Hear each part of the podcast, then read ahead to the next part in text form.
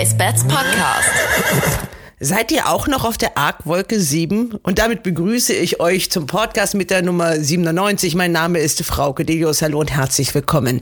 Natürlich ist der Sensationssieg von Torquato Tasso im 100. Prix de l'Arc de Triomphe in Paris-Longchamp das Thema, mit dem wir uns heute beschäftigen. Was sonst? Und das sind die Themen im Race Bats Podcast. Natürlich blicken wir auch voraus auf das kommende Wochenende mit dem Preis des Winterfavoriten und setzen unsere Battle Wer wird denn der RaceBets Podcast Champion fort? Unser Herausforderer Michel Stumpf hat sogar die dritte Runde erreicht, aber das wollen meine Wettexperten nicht auf sich sitzen lassen. David Connolly Smith.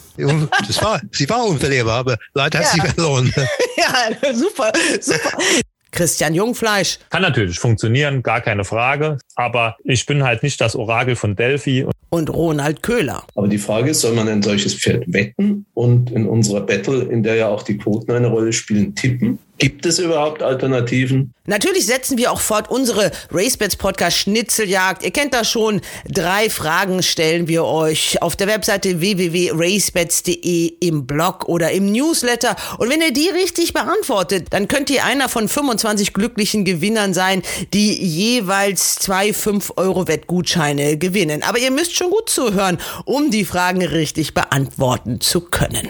Aber jetzt geht's los mit dem Rennen des Jahres mit 5 Millionen Euro dotiert und ein deutsches Pferd hat es gewonnen zu einem Kurs von 72 zu 1 als zweitlängster Außenseiter. Und ich freue mich, dass ich hier in diesem Podcast das komplette Torquator Tasso Team vereint habe, das mit in Paris war.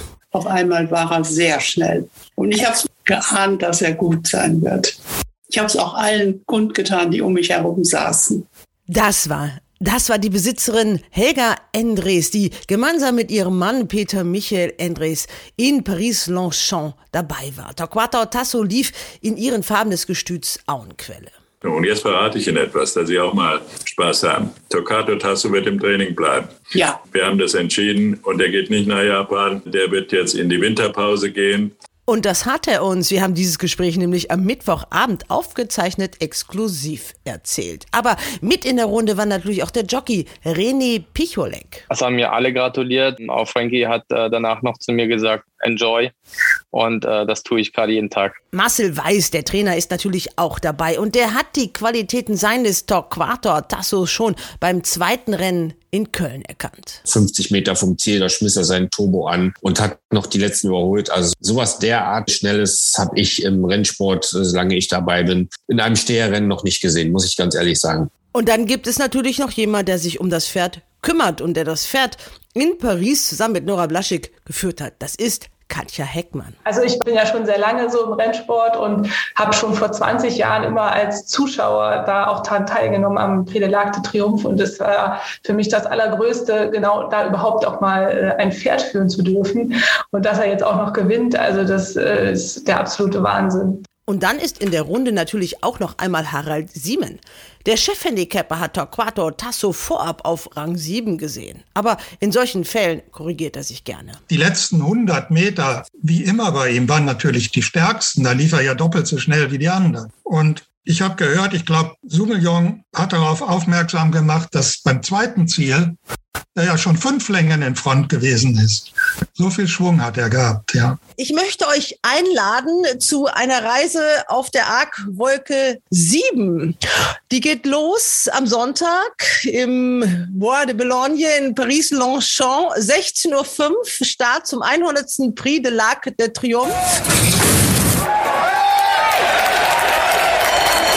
Moment extraordinaire, la centième édition du Qatar Prix de l'Arc de Triomphe Tarnawa. On est Und ein Pferd namens Torquator Tasso schreibt wieder Turfgeschichte. Torquator Tasso complètement à l'extérieur.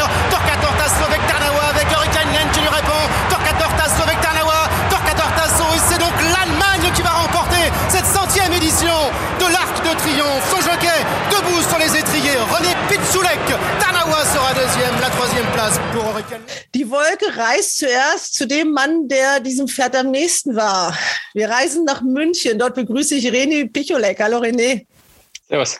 Ja, René, wie oft hast du diesen Ritt in deinem Kopf schon mal gedanklich nochmal nachgaloppiert? Hast du davon geträumt?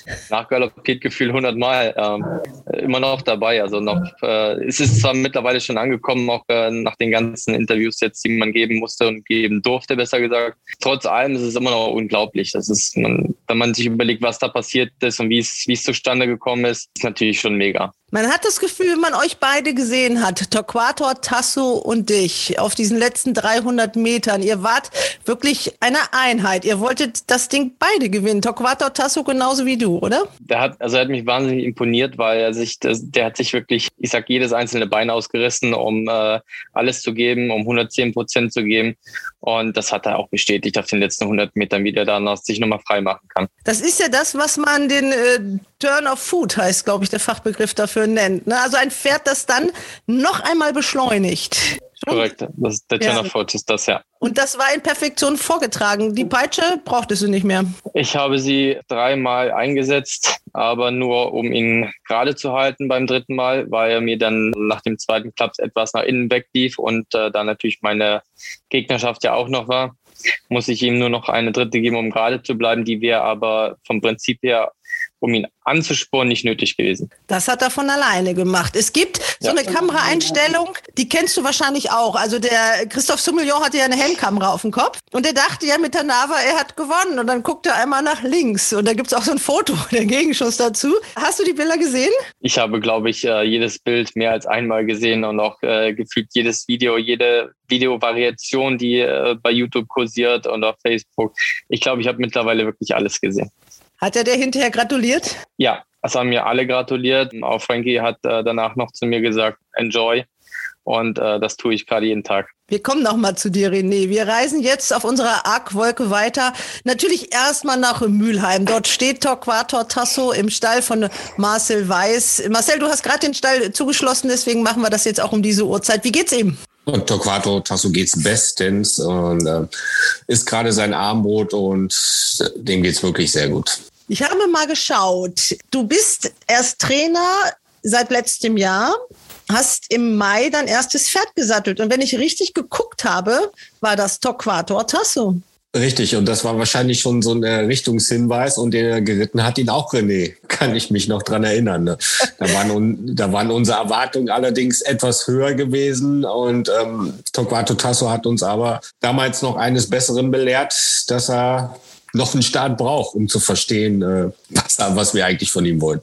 Ja, er war dann noch ein Riesenbaby damals. Und wir fliegen jetzt weiter zunächst in Richtung Rödinghausen über das Gestüt Auenquelle, in dessen Farben ist Torquator Tasso ja in Paris gelaufen. Dort leben Helge und Karl-Dieter Ellerbrake. Die konnten leider nicht live dabei sein. Herzliche Glückwünsche an euch von dieser Stelle.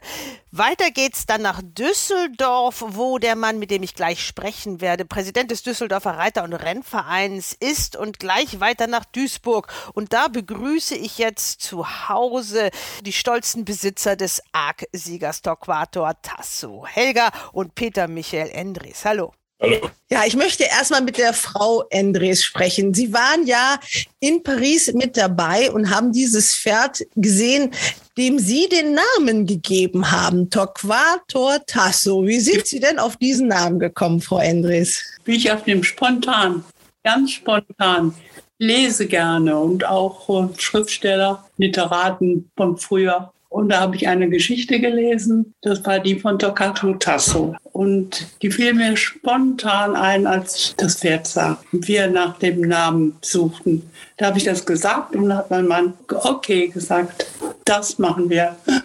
Und wie ging es Ihnen, als Sie in Paris auf dieser Rennbahn waren und auf einmal war nur noch dieser Name zu hören, den Sie diesem Pferd gegeben haben, Torquator Tasso? Wie ging es Ihnen da, Frau Endres? Ja, das überhaupt. Das ist sehr, sehr toller Eindruck. Aber ich habe das ja auch schon vorher erlebt äh, bei anderen Gelegenheiten, wenn der Name Toccata Tasso kommt. Da kommt was Richtiges. Meistens wird er so schnell. Und das war auch hier der Fall. Auf einmal war er sehr schnell. Und ich habe geahnt, dass er gut sein wird. Ich habe es auch allen kundgetan, die um mich herum saßen. Laut. Sie haben allen Mut gemacht, äh, Frau Endres. Ja. Herr Endres, ein Traum ist ja für Sie wahr geworden als Besitzer. Sie sind ja seit Jahrzehnten dabei, natürlich auch als Züchter, auch da erfolgreich gewesen, auch Gruppe 1 gezüchtet, na klar, aber so ein Erfolg, das ist ja das, wovon jeder träumt. Wie waren Ihre letzten Tage so? Also auch sehr aufregend. Sie sind noch auf Wolke 7, oder? Ja, immer noch natürlich. Äh, ich meine, Leute wie Sie erinnern mich jeden Tag daran. Und äh, ich habe ständig, genau wie alle anderen, werde ich nochmal befragt, weil das ja wirklich eines der tollsten Ereignisse ist, was man im Leben eines Züchters und Besitzers erwarten kann. Und äh, die Tage vorher, ich muss sagen, ich war relativ, relativ ruhig.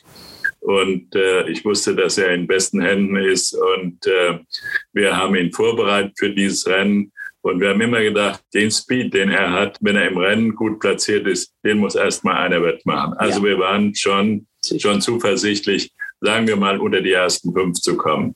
Und ähm, dass es dann so ausgeht, das war natürlich speziell. Ja, ich habe auch den Züchter gefragt, den wir natürlich erwähnen müssen und den ich dann auch noch spreche, aber anschließend, weil ich bin noch zu Gast im Gestüt Erftmühle. Da treffe ich ihn dann mit Heinz Hönnig, denn da ist ja der Tichuan Hillesage, hieß er damals noch groß geworden, der Name, der ja umgetauft worden ist. Normalerweise bringt das ja manchmal Pech, Pferde umzubenennen, in diesem Fall aber überhaupt nicht. Herr Endres, Sie haben ein Team da irgendwo ja mit aufgebaut. Das ist Ihr Diana-Stall mit einem Trainer, dem Sie die Chance gegeben haben im letzten Jahr. Und dieser Eindruck, den dieses Team, glaube ich, auch in der Weltöffentlichkeit gemacht hat, war ein hervorragender. Sehen Sie das auch so? Sind Sie auch ein bisschen stolz darauf, was Sie da geschaffen haben?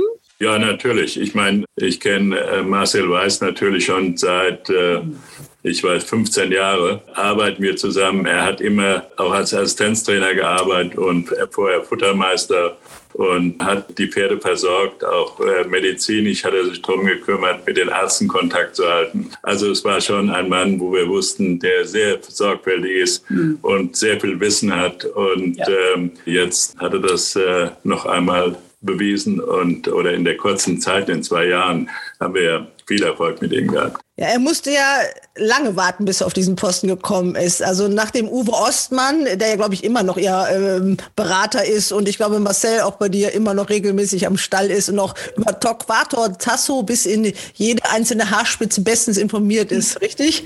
Ja, das ist richtig, aber er kommt sowieso regelmäßig, weil auch äh, drei im äh, Familienbesitz befindliche Pferde hier stehen bei uns und äh, da kommt er sowieso fast regelmäßig vorbei, erkundigt sich nach denen, wie es denen geht und äh, natürlich immer auch nach Torquato Tasso ist selbstverständlich. Ne? Und dann war Jens Hirschberger, der hat aber Torquato Tasso, das muss man sagen, noch ausgesucht. Der hat den auf der Auktion entdeckt. Herr Endres, wie war das? Ja, er kam zu mir und gesagt, er hätte ein schönes Pferd gesehen. Ich gebe immer den Trainern mal eine Chance, ein Pferd auszusuchen und die bekommen das dann auch in der Regel ins Training, weil sie ja dann auch verantwortlich sind, was sie ausgesucht haben. Deswegen mache ich das. Und er kam zu mir und hatte gesagt, er hätte ein sehr schönes Pferd gesehen, der wahrscheinlich auch zum vernünftigen Preis zu haben wäre. Und dann habe ich mir ihn angeguckt und äh, das einzige Problem, was er hatte, war, dass keine Bilder von ihm im Netz standen. Sonst sind in der Regel, wenn man ein Pferd ersteigert, dann sind die Bilder im Netz und man kann kontrollieren, ob bei ihm alles an der richtigen Stelle ist. Das hatte er nicht, aber der sah hervorragend aus. Ja. Und äh, ich habe dann gesagt, okay, wir bieten mit. Ja, 24.000 Euro hat er dann am Ende gekostet. Das war ein bisschen mehr als der Reservepreis, äh, den Herr Vandenberg hatte. Der war ein bisschen traurig dann, dass er weg war. Das hat er jetzt gesagt. Aber er ist natürlich auch ganz stolzer Züchter. Wir wollen aber noch mal zurück nach Paris kommen. Ich begrüße jetzt eine junge Frau. Da waren ja noch, es fehlen ja eigentlich auch noch ein paar. Da waren ja noch mehr dabei. Aber Katja Heckmann ist die Frau, die man immer am Fürzügel von Torquato Tasso sieht. Hast du noch Stimme? Ist die wieder da, Katja? Nein, die ist tatsächlich immer noch ein bisschen weg, wie man vielleicht hört. Mhm. Ähm, hört man? Also ein bisschen rau klingt die Stimme. Ja, sie ist tatsächlich noch, ja. Äh, ich weiß nicht, René, hast du das Video auch gesehen, wie die da rumspringen, die beiden? Habe ich auch gesehen, natürlich. Dass da die Stimme also, weg ist, das wundert mich nicht. oh mein Gott! Also man muss es wirklich so sagen, ich habe so laut geschrien, das habe ich, glaube ich, bis nach Düsseldorf gehört, die Nora Blaschik und du. Ihr seid also wirklich völlig ausgeflippt, aber habt natürlich auch wunderschöne Bilder geliefert, muss man ja sagen. Also das ist, glaube ich, überall gelaufen. Ja, also ich äh, weiß nicht, wo ich es überall gesehen habe. Ich habe es mir auch schon noch hundertmal angeguckt und mir war auch gar nicht bewusst, dass wir so lange so laut geschrien haben, muss ich sagen, äh, weil in dem Moment äh, vergisst man ja wirklich alles. Also man blendet alles aus. Ja. Ja, die Kameras waren natürlich auch direkt auf euch drauf. Ja. Für dich war ich schon vorher diese Aufregung. Das ist ja schon der Traum gewesen, überhaupt da mal ein Pferd ja. zu führen, da mal dabei zu sein. Ja. Also ich bin ja schon sehr lange so im Rennsport und habe schon vor 20 Jahren immer als Zuschauer da auch teilgenommen am Predelagte Triumph. Und es war für mich das Allergrößte, genau da überhaupt auch mal äh, ein Pferd führen zu dürfen. Und dass er jetzt auch noch gewinnt, also das äh, ist der absolute Wahnsinn. Das kann ich immer noch nicht fassen. Immer noch nicht. Ihr hattet ja Glück, dass er die Programm Nummer eins hatte. Deswegen hat man euch sehr prominent am Anfang ja. gesehen. Sonst hätte die Regie euch wahrscheinlich gar nicht so oft eingeblendet. Also er mein erster Gedanke war, oh Gott, wir haben die Nummer eins, da muss er vorne gehen. Das mag er nicht so gerne. Aber in Frankreich hat man ja immer Gott sei Dank so ein, so ein Führpferd, so ein Führpony, was sowohl im Führing als auch draußen auf der Parade, bei der Parade da vorne weggeht. Von daher war das nicht so schlimm. Genau, dadurch ging die Kamera immer irgendwie äh, vor unserer Nase. Ja, das stimmt. Und er hat sich gegen andere unheimlich cool benommen. Ja, oder? absolut. Die anderen haben hinter ihm, die hatten mehr Arbeit, die Pferdeführer, glaube ich, mit den Pferden dahinter, oder? Ich denke, dass wir mit dem Führfeld, was sie uns gegeben haben, der wirklich sehr viel Ruhe ausstrahlte, dass es auch, mhm. der Tasso nimmt das dann auch an. Das ist ja wirklich einer, der dann auch sich so ein bisschen darauf, ähm, ich sag mal, fallen lässt und äh, dementsprechend äh, hatten wir natürlich das Glück gehabt, da die anderen doch relativ weit hinter uns waren, die sich so ein bisschen aufgeführt haben, dass er von denen nicht noch angestichelt wurde. Marcel, du hast das Pferd vorbereitet. Und zwar auf den Punkt. Man muss ja wirklich sagen, du hast als Trainer angefangen im Mai letzten Jahres, hast da ein Pferd gekriegt, das zweimal im Mädenrennen gelaufen ist und danach nur noch auf Gruppeniveau, also auf höchstem Gruppeniveau, nur für die Vorbereitung mal, mal Gruppe 2, mal so ein bisschen runtergestiegen. Ist das die Erfahrung von 23 Jahren Assistenztrainer? Es ist sehr viel Erfahrung, aber keine äh, Gruppe 1 Erfahrung auf dem Niveau. Also die mit Sicherheit nicht und das nicht über, über zwei Saisons. Ich hatte das Glück, Torquato Tasso von Anfang an wirklich trainieren zu dürfen und äh, so lernt man ein Pferd natürlich auch kennen und äh, man weiß, wann er gut drauf ist, man weiß, wie viel braucht er, muss man noch eine Schippe drauflegen. Da ist ja jedes Pferd anders und das hat sich jetzt bei Ihnen in den zwei Jahren wirklich äh, so toll weiterentwickelt und dass er immer noch eine Schippe drauflegen konnte, das war unglaublich. Und die letzte Abschlussarbeit, die er gegangen war vor dem Arc, da reden wir sowieso nicht drüber hier im Stall nach außen, aber das war die beste Arbeit, die er jemals abgeliefert hat und da war mir schon sehr optimistisch gewesen. René, dafür bist du extra von München aus nach Mülheim geflogen für diese eine Arbeit. Ich bin tatsächlich nach dem Münchner Renntag bin ich mit dem Herrn Feldmann bin ich äh, noch von München bis nach Mülheim runtergefahren, der mich dann noch mitten in der Nacht abgesetzt hat. Und ähm, ja, habe dann morgens noch den Tag von der Abschlussarbeit geritten und habe mich dann in den Flieger gesetzt und wieder zurück nach München. Ein Aufwand, der sich natürlich gelohnt hat, aber das ist schon unheimlich wichtig. Dieses Pferd braucht einen ganz bestimmten Typ Reiter. Ihr habt ein bisschen gesucht, bis ihr den perfekten Reiter hattet. Wie gesagt, René hat es am Anfang gemacht. Da war man ja gar nicht so zufrieden. Herr Endres, Sie ja auch nicht mit diesem vierten Platz. Ja, ich war, äh, ich hatte ja von Herrn Ostmann schon gehört, Zweieck, äh, da sagte er mir mal, Sie haben ein Pferd, das fliegt. Der galoppiert nicht, der fliegt. Mhm. Und da war natürlich die Erwartung schon ein bisschen da und äh, da waren wir ein bisschen enttäuscht über den ersten, vierten Platz, aber dann kam der Trainer zu uns und hat gesagt, das muss er einfach nur lernen und wir sollen ganz ruhig bleiben. Das haben wir auch dann getan. Ja, und dann kam dieses Rennen in Köln, Marcel, das hat er gewonnen. Da hat er schon einen kleinen Eindruck dessen gezeigt, was er uns dann ja auch im Arc gezeigt hat. Ja, das, das ist richtig. Also den Speed, den er da gezeigt hat, ist dann am Anfang der Zielgeraden in Köln sah es auch erstmal nicht so aus, dass er richtig anpackte. Aber Bojan, der hat den da wirklich so richtig vorwärts geritten und äh, umso mehr er ihn ritt, umso mehr packte ihn an. Und ich glaube, 50 Meter vom Ziel, da schmiss er seinen Turbo an und hat noch die letzten überholt. Also sowas derart Schnelles habe ich im Rennsport, solange ich dabei bin, in einem Steherrennen noch nicht gesehen, muss ich ganz ehrlich sagen. Und ich muss auch noch mal dazu sagen, mein Start als Trainer verlief alles andere als gut letztes Jahr und die Familie Endres und Familie Ellerbacke haben mir trotzdem vertraut, wie Herr Endres das gerade schon sagte. Ich habe den Besitzern gesagt, sie sollen äh, abwarten. Er zeigt uns das schon. Und obwohl meine ersten Starts wirklich nicht sehr gut waren, haben sie mir vertraut und da bin ich bis heute so unendlich dankbar für, dass wirklich alle stillgesessen haben und mir die Chance gegeben haben. Sage ich heute nochmal Dankeschön. Herr Endres, Sie sind aber auch vorher durch eine lange Leidenszeit gegangen. Ich weiß, dass ich vorher am Anfang des Jahres im Gestüt Auenquelle war, habe mit Karl Dieter gesprochen und habe so vorsichtig gesagt, naja, so ganz so toll läuft's für Auenquelle im Moment noch nicht. Und hat er wirklich Klartext geredet. Nein, es läuft total mies, hat er gesagt. Es war ja auch so. Also die zwei Jahre davor haben sie kaum bis wenig gewonnen. Und dann ist es ja so richtig explodiert. Da gab es ja nicht nur den Torquato Tasso. Ja, man muss sagen, ähm, wir hatten ja den Trainer Hirschberger, aber die Trainer sind nicht immer Schuld, wenn es nicht so gut läuft. Da sind sie oft natürlich auch die Pferde, die sie zur Verfügung gestellt bekommen. Und das habe ich mittlerweile in diesem Sport gelernt, dass es immer gute und schlechte Jahre gibt. Die schlechten Jahre dürfen nur nicht zu lange sein, sonst äh, wird es zu teuer. Und dann kam Marcel und da fing das gute Jahr an. Das war wirklich ein sehr gutes Jahr. Da haben wir ja auch, sind ja auch Besitzer-Champions geworden. Jetzt möchte ich gerne mal noch weiter in den Norden fliegen, an die Ostsee, zu unserem Chef-Handicapper, Harald Siemen. Hallo Harald. Hallo Frauke. Du hast dir das alles angehört. Wir haben letzte Woche schon gesprochen und da hast du gesagt, nach Einschätzung, nach meiner Einschätzung, wenn ich nur nach dem GAG gehe, wird Torquator Tasso siebter. Du hast aber auch gesagt, Gott sei Dank halten sich die Pferde da nicht immer dran. Wie hast du jetzt aus so einer professionellen, übergeordneten Sicht dieses Rennen gesehen? Naja, die anderen haben sich ziemlich dran gehalten. Also nach Torquator Tasso waren ja die die gemeinten Pferde alle dahinter, was die Leistung von Torquato Tasso natürlich noch ein bisschen besser macht. Für mich war Torquato Tasso immer ein besonderes Pferd seit dem eben angesprochenen Sieg in dem sieglosen Rennen in Köln. Das war in der Tat ganz, ganz außergewöhnlich und deswegen war es auch ein Glück, dass in Derby des Vorjahres ja nicht mehr 20 Pferde laufen wollten, nämlich sonst wäre er ja gar nicht mit reingekommen schon ins Derby. Ich glaube, nach dem sieglosen Rennen hatte er 70,5 Kilo oder in diese Richtung etwas. Aber in dem Pferd steckte ja eine Menge und das konnte man bei diesem einzigen Start schon sehen.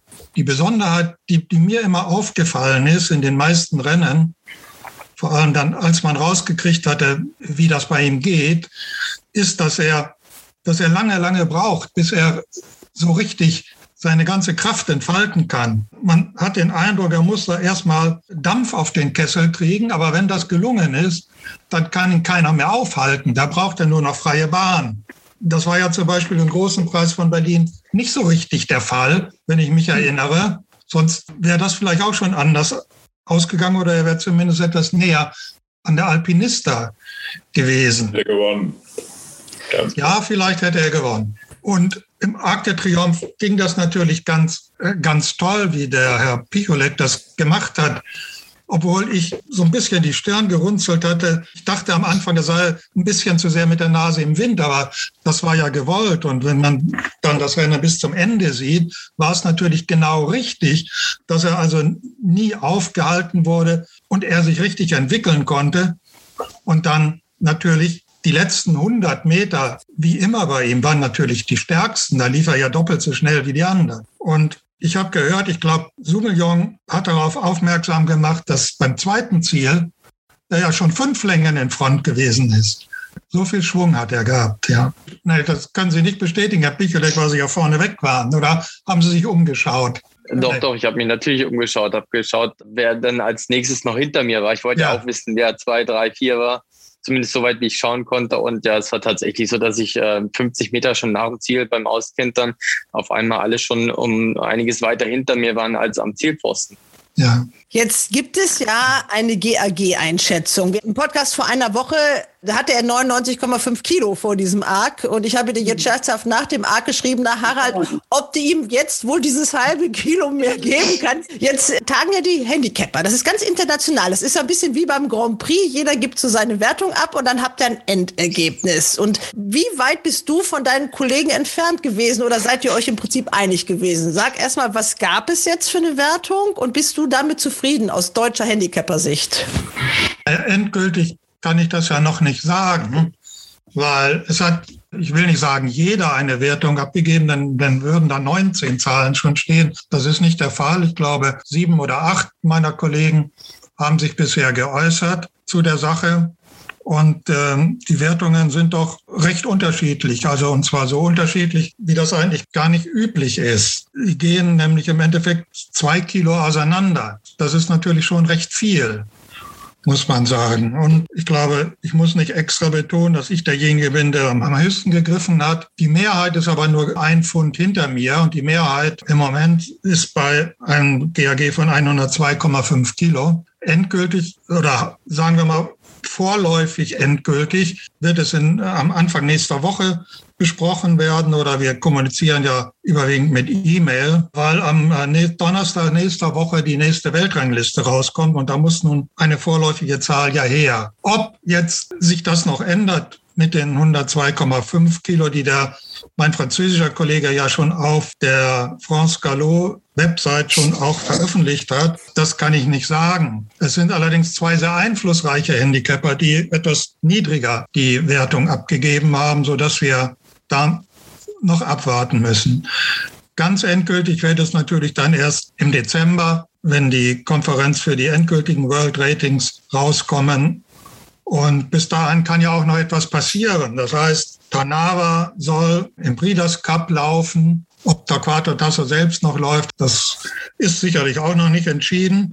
Das hören wir vielleicht ja heute. Ja, und der eine oder andere aus dem weiteren Feld könnte ja auch nochmal antreten und dann könnte es ja auch nochmal zu einer neuen Betrachtungsweise kommen. Ich bin allerdings doch recht sicher, dass 102,5 vorläufig jetzt erstmal festgesetzt werden für ihn. Herr Endres, sind Sie damit zufrieden? Ist schwer zu sagen. Ich meine, die so wie ich das äh, gesehen habe, haben die Handicapper ja die anderen Pferde ein bisschen runter bewertet, die hinter uns waren. Das sind ja alles Weltklasse-Pferde. Aber 102,5 Kilo ist schon in Ordnung. Und jetzt verrate ich Ihnen etwas, dass Sie auch mal Spaß haben. Tokato Tasso wird im Training bleiben. Ja. Wir haben das entschieden und er geht nicht nach Japan. Der wird jetzt in die Winterpause gehen und wird im nächsten Jahr, wenn er gesund bleibt, das ist natürlich immer Voraussetzung, wird er einen ähnlichen Weg gehen. Nur wollen wir dann auch natürlich mal nach England gehen und nicht nur deutsche Rennen aussuchen, sondern auch nach England gehen. Also Pläne sind schon wieder da, aber das ist natürlich noch lange hin. Da haben sich, einer hat sich ganz doll gefreut, die Katja, auf jeden Fall. Marcel, ich denke mal, du bist damit eingeweiht. Du hast ja sicherlich auch damit deine Meinung geäußert. Ja, natürlich. Und ähm, wir sind in, in fast einer Entscheidung, Gott sei Dank, wirklich immer einer Meinung. Und äh, wir hatten ja gestern Abend drüber gesprochen und ich ähm, dürfte auch meine Meinung einbringen. Und ich sehe das 100 Prozent genauso. Mehr geht dieses Jahr nicht und äh, wir gehen jetzt in die Winterpause und nächstes Jahr greifen wir wieder von vorne an. Wir haben auch kurz gesprochen. Das ist ja auch so, dass dieser Japan Cup natürlich verlockend ist. Da gibt es eine Menge Geld zu verdienen. Da wird natürlich so am Arxiger eine goldene Brücke gebaut. Den will man natürlich unbedingt haben. Aber die Bedingungen unter Corona sind natürlich immer noch schwierig. Besitzer dürften, glaube ich, gar nicht kommen. Richtig, Besitzer, Besitzer ähm, hätten gar nicht kommen dürfen und äh, wäre jetzt nur für Trainer, Jockey und äh, fürs Begleitpersonal. Und das ihr hätte dann mal alle schön mal zehn Tage in Quarantäne noch gehen dürfen? Ja. Auch schön. Und vor allem das Wichtigste ist, glaube ich, dass es nicht die ganz idealen Bedingungen für ihn sind, oder? Es ist nicht so wie der Kurs in Paris, sondern es wird ein anderes Geläuf sein und eine kürzere Zielgerade, oder? Das kann René am besten beurteilen. Der war ja schon äh, mehrmals dort gewesen und das, was ich gehört habe, soll der Boden meistens auch äh, eher fester dort sein und eine ziemlich kurze Zielgerade. Und wir wissen ja, wie viel Anlaufzeit er braucht. Das sind 500, 600 Meter und äh, die werden wir dort nicht vorfinden. Und da äh, gehen auch 20 Pferde an den Start und dort einen guten Rennverlauf zu bekommen mit der kurzen Zielgerade ist undenkbar. Und wir haben uns pro Pferd entschieden und Deswegen alles so, wie wir es gerade gesagt haben. Aber nochmal vielen Dank an das großzügige Angebot, was uns die Japaner gemacht haben. Ich bin Ja, nicht so ganz sicher. Der Boden wird immer fest sein, also zu 90 Prozent in Japan. Aber ich bin nicht so ganz sicher, ich war ja auch schon mal da, ob die Zielgerade nun, also ich meine, sie hat recht normale Ausmaße und ich glaube, im Endeffekt wird sie nicht kürzer sein als die in Longchamp. Longchamp hat allerdings noch den Vorteil, dass sie diese, diese falsche Gerade vorweg hat. Aber ansonsten meine ich schon, dass ausreichend Gelegenheit ist, ihn auf Touren zu bringen, auf einem japanischen Kurs. Aber da hat man ja vielleicht noch ein Jahr Zeit. Genau. Wenn er jetzt nächstes Jahr noch in Training bleiben soll, dann kann man ja vielleicht zum Abschluss seiner Laufbahn vielleicht nochmal nachdenken. Die Galoppsportwelt ist ja auch klein. Der Uwe Ostmann hat auch gesagt, der wird noch besser. Siehst du das auch so, Marcel? Du deutest es auch schon so ein bisschen an. Ich sag mal so, er sah jetzt vor dem Arc de Triumph sah er noch mal besser aus äh, als in Baden-Baden. Er hat sich, er hat wirklich noch mal aufgepackt. Also ich gehe wirklich davon aus, dass er noch mal eine Schippe drauflegt. Äh, er ist noch nicht am Ende seiner Kräfte, so wie er sich jetzt auch nach dem Rennen ge äh, gegeben hat. Pferde, die aus dem anstrengenden Rennen zurückkommen, die stehen auch schon mal gerne in der Box und lassen auch mal den Kopf hängen, aber der läuft da rum, als wenn die das gar nicht interessiert alles. Also ein unheimlich hartes Pferd. Ich weiß, die ersten ein, zwei Tage nach dem Rennen sind die Pferde sowieso meistens noch äh, unter Adrenalin, aber ich kenne ihn ganz genau und äh, er ist heute noch genauso, wie er am Montag vorher wieder zurückgekommen war. Also der hat richtig Spaß in den Backen und ich freue mich auf eine neue Saison. Aber charakterlich, so, so ein paar Macken hat er schon. Ne? Also ich habe das nur mal gehört, als er jetzt beim Saisonstart in Mülheim, da war das ja nicht so aufregend, was er da gezeigt hat. Gut, das war das erste Rennen das, der Saison, das ist klar. Aber da hieß es hinterher, das war ja seine Heimatbahn, da strengt er sich ja nicht an. Das ist ja nur Training für den. Ja, das nimmt er hier zu Hause alles nicht so ernst. Und in, in Mülheim äh, war einiges gegen uns. Ähm, das war unterste Distanzgrenze, das kommt auch noch mit dazu, 2200 Meter. Der Rennverlauf sprach völlig gegen, äh, gegen ihn und äh, es passte ihm alles hinten und vorne nicht. Und äh, er hat mir danach drei Tage fast die Führmaschine auseinandergenommen. Da wusste ich, er hat sich wirklich nicht überanstrengt. Also der hat uns wirklich geflaxt. Ne? er braucht einfach seinen Transporter, er, um sein Adrenalin hochzupumpen. Und den soll er auch bekommen. Und die Transporter werden sich jetzt im letzten, nächsten Jahr, du hast es auch schon gesagt, auf weitere Reisen noch begeben. Also trotzdem Route wie jetzt, aber wenn man sagt mal nach England, da reden wir natürlich über die King George, oder? Ist richtig, so hatten wir das äh, gestern mit der Familie Endless be besprochen und dass wir ruhig auch mal einen Abstecher nach England wagen und äh, warum nicht? Er hat die Klasse und wir brauchen uns äh, mit ihm mit Sicherheit nirgendwo zu verstecken und ich freue mich drauf. Katja, warst du schon mal in Royal Ascot? Ja, tatsächlich ja. Ich war schon Ja. mal da. Aber allerdings noch auf der alten Bahn. Also jetzt die neue, seitdem das mal neu gemacht wurde, äh, war ich noch nicht da, nein. Auch schon mal ein Pferd geführt? Ja, auch schon mal. Damals für Andreas Löwe, den äh, Lips Lion. Ja. Okay, äh, René, du?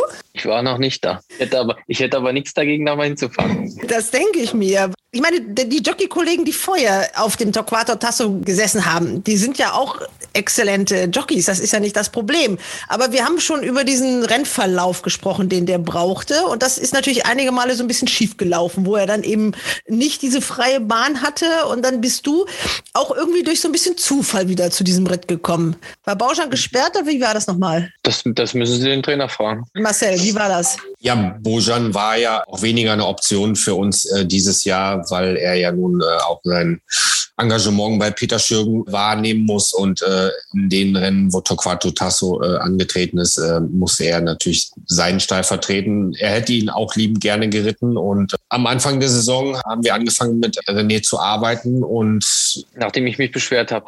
Genau, ich, ja, ich, ich, kann es gerne sagen, ich kann es gerne sagen, wie die Zusammenarbeit zu, zustande gekommen ist dieses Jahr. Er sprach mich ganz salopp. Wir kennen uns übrigens schon auch über 15 Jahre, René und ich, aber er sprach mich ganz salopp in ähm, Krefeld im Vorbeigehen an. Hör mal, warum setzt du mich eigentlich nicht drauf?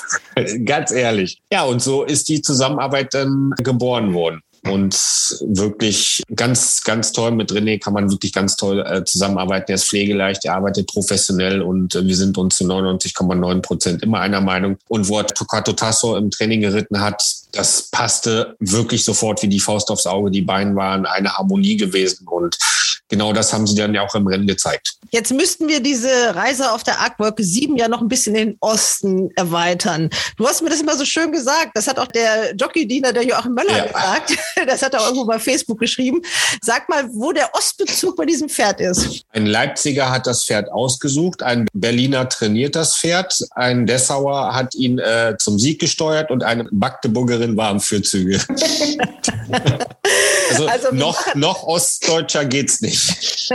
Eine Deutschlandreise. Wir müssen auch das Gestüt Harzburg erwähnen. Jetzt kommen wir auch ein bisschen zu dem züchterischen Background dieses Pferdes. Wenn man das so sieht und wenn man sich die Mutter anguckt, dann kommt man erstmal nicht darauf, dass da so ein gutes Pferd bei rauskommt. Tijuana war sieglos.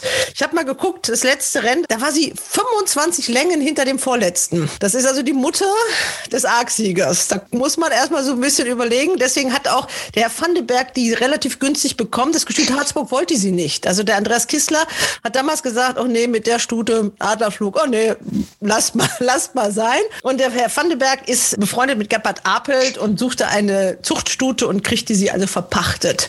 Und ging dann zu Adlerflug und wie gesagt, das erste Fohlen hat er verloren. Das zweite war dann dieser Tijuan Hillesage. Wir haben die Geschichte von der Auktion schon gehört.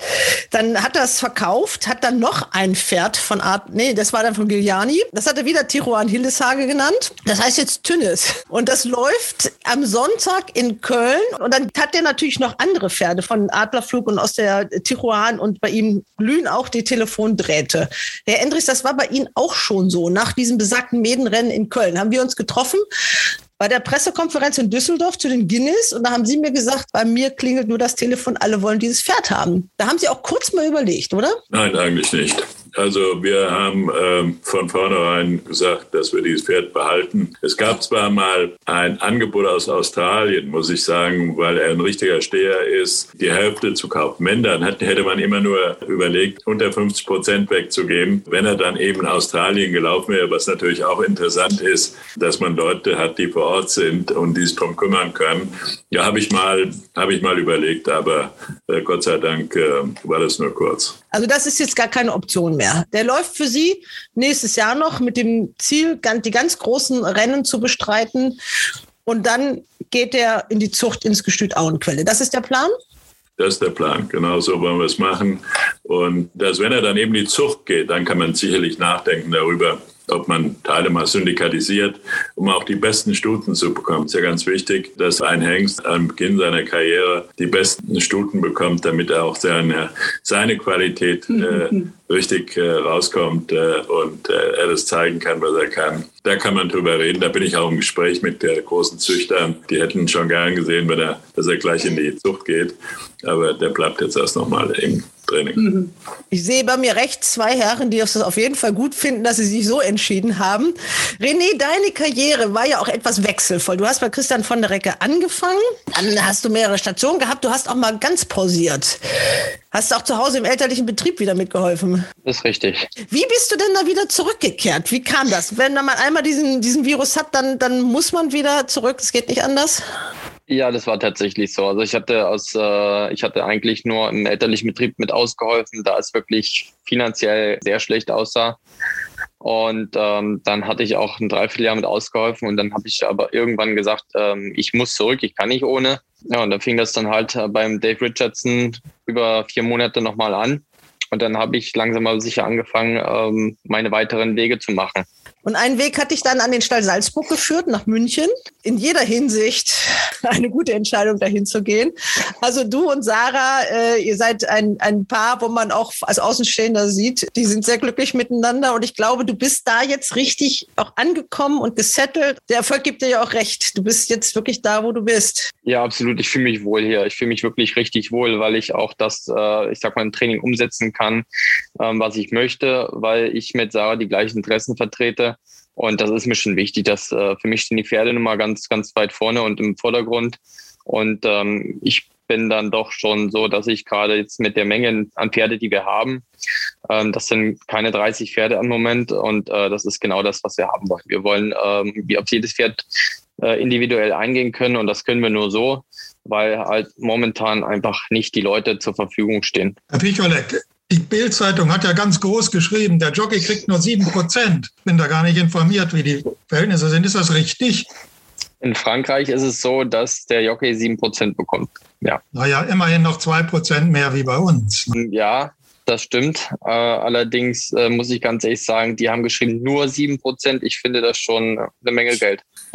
Natürlich. Also die Dimensionen, gerade was man im deutschen Rennsport verdienen kann. Wir haben überhaupt noch nicht über das Geld gesprochen. Diese Rennen war mit fünf Millionen Euro dotiert. Das sind für dich so roundabout äh, fast 200.000 Euro. Also da kann man äh, ja schon ein bisschen was mitmachen. Anderer Starke war ja bei uns. Er hat gesagt, nach diesem Rennen war die Welt für mich als Jockey anders. Auch gerade wenn ich international unterwegs war. Ich wurde anders wahrgenommen. Man kannte mich auf einmal überall. Es war wirklich so, als meine Kollegin Katrin Nack war ja im Presseraum und da standen alle mit einem großen Fragezeichen und haben gefragt, Marcel Hu, René Hu. Es kannte euch ja keiner in, in, in Paris. Wie denn auch? Ja, es ist natürlich, wie Anders schon sagt, ähm, wenn man nicht, nicht wahrgenommen wird, dann ist man einfach nur einer, der unterm Radar segelt. Man ist in der Jockeystube, man wird äh, begrüßt, wie alle anderen auch. Aber das war's dann auch. Wenn ich dann sehe, wenn jetzt am gleichen Tag zum Beispiel der Eddie auch auf der Rennbahn ist, die reden, die kommunizieren ganz anders miteinander. Und ähm, ich bin mal gespannt, wie das jetzt, äh, wie das jetzt weitergeht. Ja, es stehen spannende Zeiten ja für dich auch im Raum. Also da gibt es ja auch so, so Dinge wie Japan, wo man dann ja im Winter hin kann und auch noch viel Geld verdienen kann. Also nicht beim Japan Cup mit Torquato Tasso, aber die Jockeys können da ja durchaus auch hin. Also da kommen ja sicherlich auch Einladungen, oder? Ja, die Einladung äh, gibt es nicht. Man muss sich bewerben. Allerdings ist es ein bisschen schwierig, in Japan eine Lizenz zu bekommen. Ich kenne mich da selber nicht ganz so gut aus. Ich weiß nur, dass man ähm, zumindest mal Champion Jockey gewesen sein muss in Deutschland und sich dann auch bewerben zu können. Ansonsten ähm, habe ich tatsächlich schon äh, überlegt gehabt, einmal mit, mit Philipp kurz zu schließen, da er schon ein paar Mal da drüben war und er die Richtlinie nun mal besser kennt. Und ähm, ich hatte schon eine Option gehabt, im Winter irgendwie vielleicht doch Deutschland zu verlassen für ein paar Monate und äh, ja, entweder nach Dubai, Katar oder irgendwas anderes zu machen, einfach um äh, auch Wintergeld zu verdienen. Aber die Optionen sind ja jetzt ganz andere. Bei dir muss man auch noch eins sagen. Du bist ja eigentlich fast ein Corona-Gewinner. Du hast Dritte gekriegt in deinem Stall, die hätte sie vielleicht sonst ja gar nicht gekriegt. Da hat man sich ja gerne mal irgendwie mit französischen Jockeys beholfen oder mit englischen. Und dann hat der Herr Wernicke gesagt, jetzt darf der René die Pferde reiten. Ich bin ganz ehrlich, ich müsste tatsächlich Corona ein Denkmal bauen. Aber da bin ich nicht der Einzige. Da gibt es in Frankreich auch eins mit Mendisabel. Ich glaube, wir sollten zusammen beide ein ganz großes bauen. Und äh, ja, die Chancen habe ich von Wernicke bekommen äh, Anfang letzten Jahres, also Anfang letzten Jahres. Das war aber auch gar keine Frage. Er hat gesagt, es ist gar keine Diskussion. Ich arbeite jetzt fest am Stall hier. Ähm, ich reite die Pferde täglich in der Arbeit und äh, dementsprechend reite ich sie auch im Rennen. Und äh, ja, wir hatten halt letztes Jahr wirklich ein Riesenjahr gehabt und habe da echt Chancen bekommen. Und nachdem das dort lief, kamen dann auch ähm, weitere Trainer auf mich zu, wie zum Beispiel jetzt Henk oder auch äh, Marcel, Peter. Also da waren echt nachher äh, die Chancen auch da. Um Jean-Pierre Cavallo hast du vergessen? Es, ich, ja, weil ich, es kommen ja noch einige mehr. Von Waldemar auch, dann müsste ich dann auch nennen. Also ich sag wirklich, ich habe auch von den größeren Trainern dann auch wirklich Chancen auch in besseren Rennen bekommen. Und das hatte ich halt vorher in dem Ausmaß nicht gehabt. Und du hast auch die Chance in einem Rennen gewonnen, du hast den Trainernamen schon erwähnt, im großen Preis von Bayern. Mit einer gewissen Sunny Queen. Ja, dafür hasst mich Marcel heute noch. Ist das so, Marcel? Hat er mir in Paris gesagt. Genau, aber ich, genau, da haben wir in Paris ähm, wurden wir dann im Presseraum nach dem Rennen darauf angesprochen oder René wurde darauf angesprochen auf seine Gruppe 1 Erfolge. Da musste er mir das natürlich nochmal unter die Nase reiben, dass er äh, uns da weggeputzt hat mit Sunny Queen. ja, war ein heiterer Moment, da konnte man noch mal ein bisschen drüber lachen. Aber ich habe direkt zu ihm gesagt, das machst du nicht nochmal. ja, dann musst du ihn ja dann auf deine eigenen Pferde setzen, dann passiert ja. das nicht mehr. Harald, hättest du gern das Rennen gesehen? Das hat ja leider nicht geklappt, weil sie sich alle verletzt haben. In Swoop gegen Torquato Tasso in diesem Arc, vielleicht noch Mara Australis, da fehlen ja doch so ein paar deutsche Noten. Hättest du das noch mal gerne gesehen, Marcel? Torquato Tasso gegen Inswoop? Nö. Wir hätten es nicht, nicht gebraucht unbedingt. Ich glaube, das Hauptpferd von also, Fabre war ja Mara Australis nach seinem Sieg im Prix Garnet. Ja, das wäre natürlich eine tolle Sache gewesen, aber es geht natürlich immer nicht alles so glatt, wie wir alle wissen. Ne? Also es ist immer ein Momentum. Also es muss in dem Moment alles passen. War das in Paris der perfekte Moment?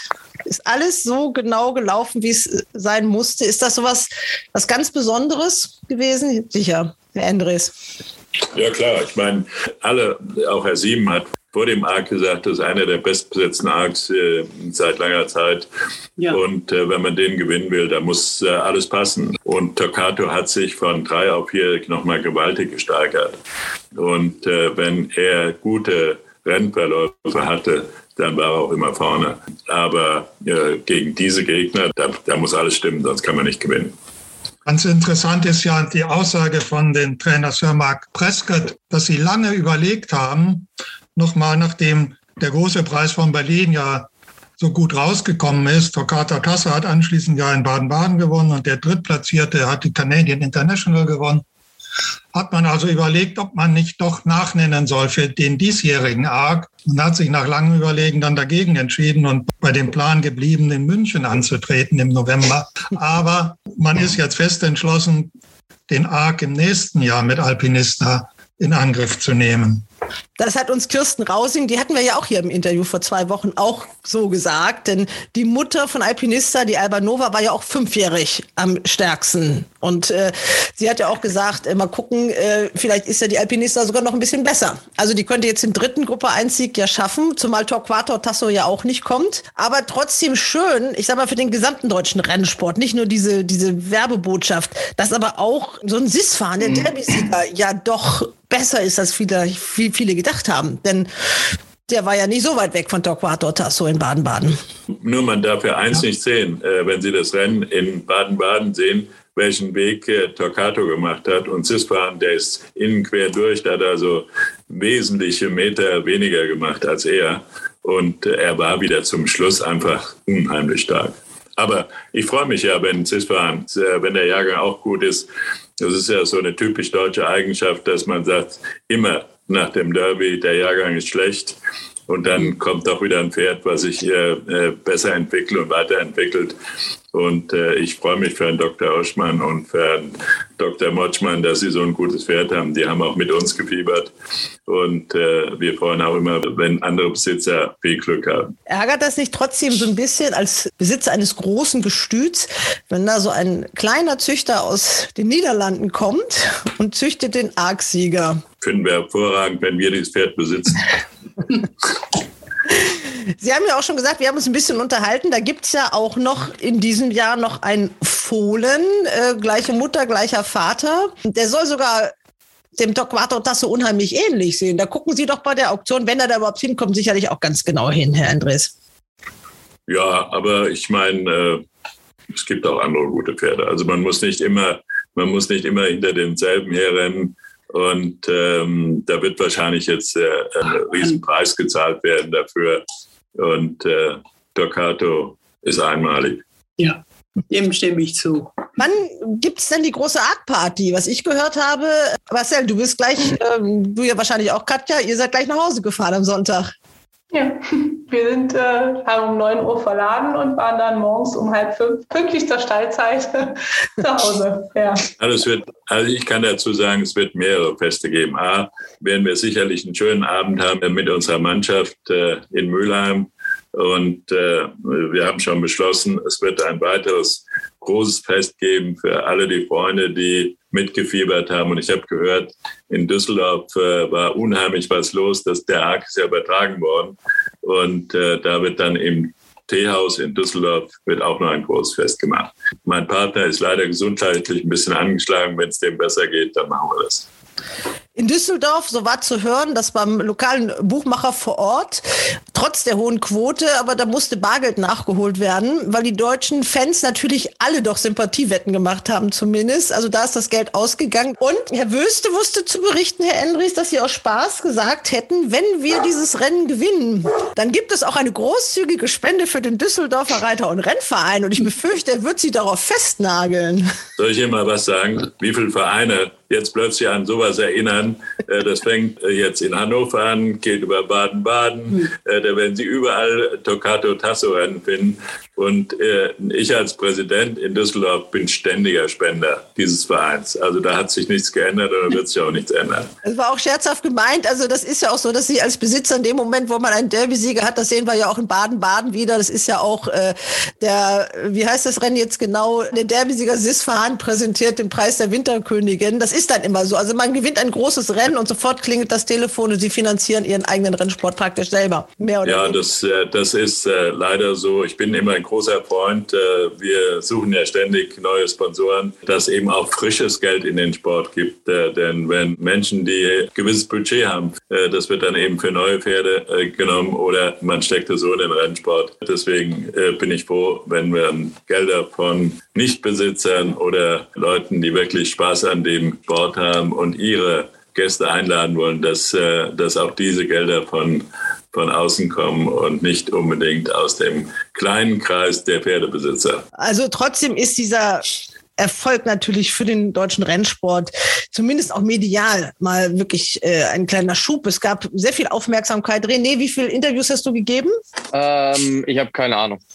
Überhaupt gar nicht. Ich bin jeden Tag noch dabei. Ich habe jetzt heute, kurz bevor wir jetzt äh, angefangen, habe ich noch mit einem äh, englischen ähm, Journalisten noch ein kleines Zoom-Meeting gehabt. Deswegen bin ich zwei Minuten zu spät gekommen.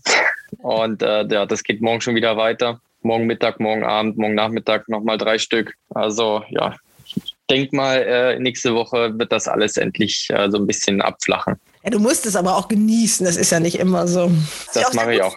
Ja, du hast es auch sehr, also man sieht ja auch, die Bildzeitung hat dich sofort auf dem Flughafen schon noch in Paris gehabt. Herr Endres, bei Ihnen war es ähnlich? Ja, ja, es fing, nachdem wir relativ spät ins Bett gegangen sind. Wir haben noch äh, mit unseren Freunden, die sich so um uns gekümmert haben auch Ja. und die mit uns gefeiert haben. Ich muss sagen, da hat man wieder richtige, richtige Freunde gesehen. Mit unseren Freunden dann noch in Ruhe zu Abend gegessen. Am nächsten Morgen um 8 Uhr ging schon das Telefon, da war die englische Sportzeitung äh, dran und äh, das ging dann immer so weiter seit der Zeit bis, äh, bis heute. Bis Frau Delius kam zum Beispiel. Ja, und da im deutschen Verband ja auch nicht so viel, so eine aktive Presseabteilung im Moment ist, müssen sie das ja wahrscheinlich alles auch noch selber organisieren. Marcel, du hast einen ganz besonders tollen Anruf gekriegt, habe ich gehört. Ich habe ganz, ganz viele äh, Anrufe Aber einen ganz bekommen. besonders äh, tollen, ich sage so den Namen Star Appeal. Wir Lebensgefährtin von dem, von dem Jockey. Ja, die hat mir eine ganz, ganz äh, tolle E-Mail geschrieben und äh, ganz herzlich gratuliert. Also da war ich schon sehr berührt drüber. Also ich habe sogar heute Nachmittag noch Glückwünsche von, von äh, Trainern aus England bekommen, von äh, Martin Pipe. Und also es ist unglaublich. Genauso wie René und Herr Enders das gerade auch schon gesagt haben. Also in den letzten Tagen, das war unglaublich ich habe auch gar nicht mehr mitgezählt. Ich habe gerade vor dem Stall einen Film mit äh, Daniel Krüger und äh, Florian Feger haben wir noch auch noch ein Film-Interview gemacht. Also es ist unglaublich, Bin ich was. morgen dran. Jo, es ist un unglaublich. Ich war auch was, eben dran. Ja, ja, was für eine Medienpräsenz und äh, ich, ich denke mal, dass das alles wirklich sehr positiv für den, für den deutschen Rennsport ist, was da gerade auf uns alle einprasselt. Und äh, wir sollten das alle wirklich mitnehmen und genießen. Und der Rennsport braucht positive Werbung. Und ich denke, das haben wir am Sonntag erreicht. Und deswegen sollten wir das alles mitnehmen. Und wenn noch 100 Interviews kommen, ich glaube, wir werden sie alle machen, weil das kann für uns alle nur positiv für den Rennsport sein. Ja, Richtig. der Quator Tasso ist ein Geschenk für euch, für Sie alle, aber sicherlich auch für den ganzen deutschen Rennsport. Eine kleine Anmerkung. Wir hatten das bei Daydream auch. Leider gibt es keine Webseite von Daydream so richtig. Ich hoffe mal vielleicht, äh, dass es von Torquator Tasso mal so etwas gibt. Auch ein kleiner. Hinweis an Herrn Endres. Äh, Gestüt Auenquelle sucht man im Web ja auch vergeblich. Ja, Okay, äh, da sind wir noch ein bisschen, da sind wir noch ein bisschen schwach drin, da müssen wir uns verbessern. Das stimmt. Ja, und mit jetzt mit so einem Pferd wäre das doch mal ein schöner Anlass, da mal durchzustarten. Natürlich muss man die neuen Marketing-Dinge nutzen und äh, für den Sport und auch für unsere Zucht, denn wir verkaufen ja auch ab und zu mal Pferde. Und dann ist schon wichtig, dass wir das äh, auch professioneller machen. Frau Endres, die Prinzessin Anne hat Sie ja gratuliert. Sie ist da heruntergeklettert vom Podium. Über was haben Sie sich denn unterhalten mit ihr? Ja, ja, das war eine, für mich ein sehr schönes Erlebnis, dass sie extra zu mir kam, sah, dass ich einen Rollator hatte und äh, äh, mich so ein bisschen da unten aufhielt und nicht da oben war bei den anderen.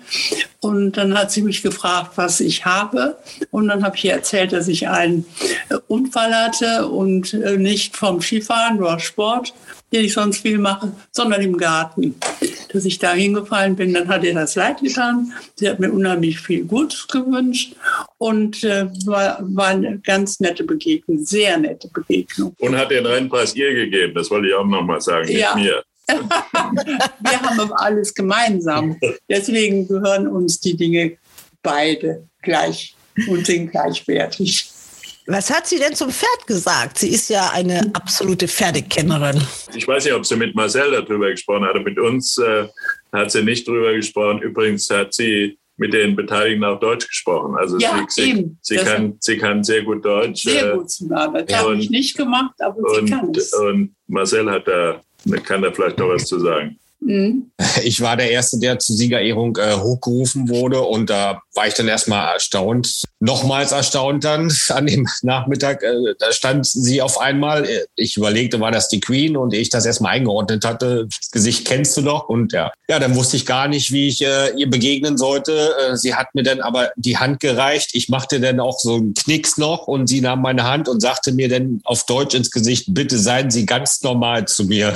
Und da war das, da war das Eis sofort gebrochen und ich fühlte mich auch sofort wohl. Und sie erzählte mir dann auch, dass sie ähm, aus, einer Pferdefamilie äh, kommt und äh, sie sprach wirklich gut Deutsch mit mir und sagte dann auch, dass sie äh, Polo-Pferde geritten sei und es waren Die ist bei Olympischen Spielen geritten. Ich weiß, das weißt du gar nicht. Die hat Europameisterschaften gewonnen. Natürlich äh, äh, im Springsport, ne? Ja, so, so gut informiert bin ich jetzt auch nicht. Ich lese jetzt nicht diese ganzen Frauenzeitschriften. Also Das deswegen ist, weiß nur, ich das das ist nicht jetzt. Frauenzeitschrift, das hat man als Sportjournalistin damals drauf gekriegt. Okay. Das lese ich auch nicht.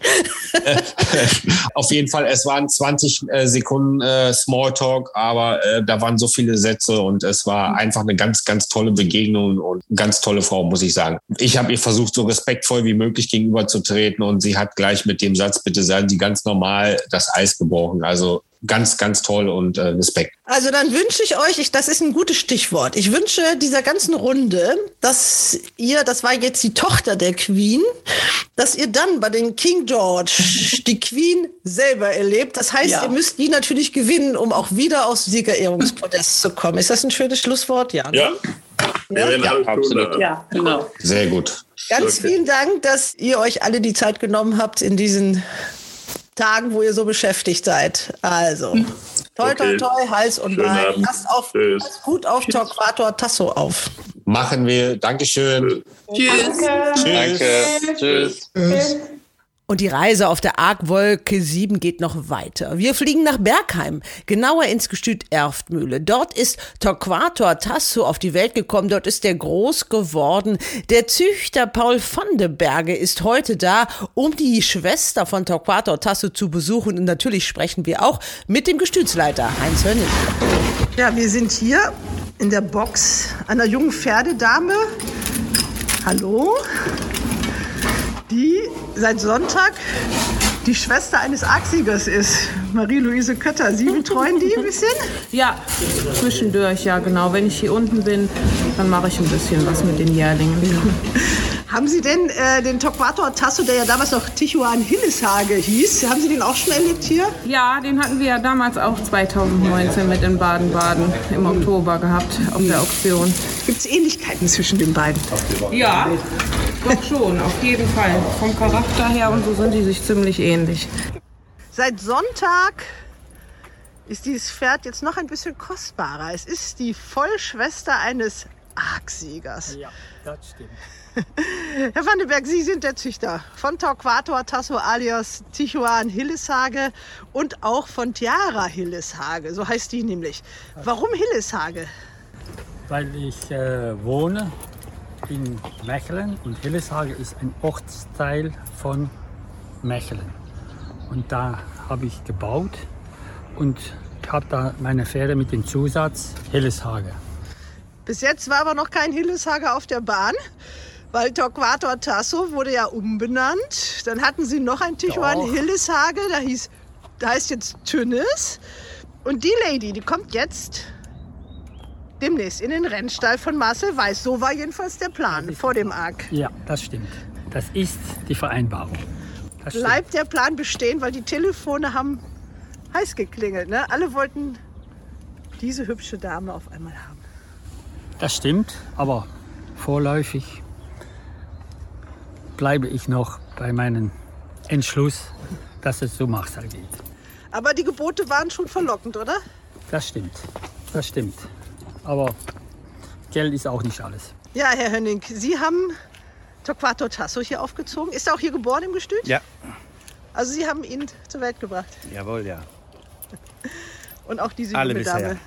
Und auch diese junge Dame. Jawohl, auch diese junge Dame, die haben wir auch auf die Welt gebracht. Wie haben Sie den arg erlebt? Hier zu Hause, aber ist bestimmt laut geworden, ne? So ruhig wie es war, so laut war es nachher, haben sie wohl wahr. Weil man, wer hat damit gerechnet, dass er gewinnt? Wenn wir mal ehrlich sind, nicht wirklich jeder. Wir haben es gehofft, ja. Und deshalb war die Freude umso größer.